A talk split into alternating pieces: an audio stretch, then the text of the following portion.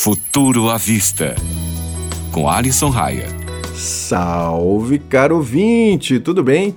Eu sou Alisson Raia e hoje é inevitável falar sobre a queridinha da vez, a Clubhouse. Isso mesmo. Você deve ter ouvido falar dessa rede social na última semana. O que acontece é que ela funciona como uma sala na qual dezenas de pessoas podem participar, mas apenas algumas podem de fato falar. Pense no seguinte: você passa em frente a um estabelecimento e lê Papo entre Anitta e Durval Leles. Interessado no que pode sair dali, entra e fica sentado no auditório. Volta e meia alguém da plateia levanta a mão e pode falar seja com uma pergunta ou uma opinião. Isso é a Clubhouse.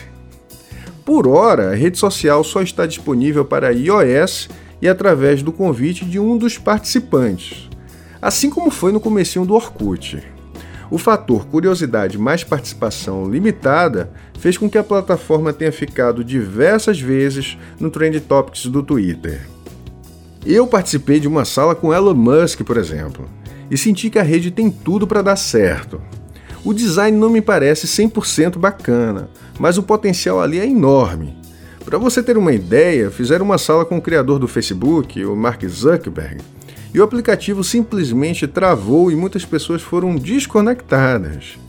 Em uma outra sala, um influenciador colocou o nome de Igreja da Anitta, e a cantora simplesmente apareceu por lá. Eu enxergo a Clubhouse como uma rede social de podcasts ao vivo, onde cada programa terá o seu horário para acontecer e ficará em um calendáriozinho lá no topo da tela. Quem sabe a gente não faz uma mesa redonda por lá para trocar uma ideia, hein? Aproveita e segue a gente no Instagram. O endereço é @ufuturavista. Deixei uma listinha com redes sociais que bombaram e já não existem mais e espero que a Clubhouse não entre para essa estatística.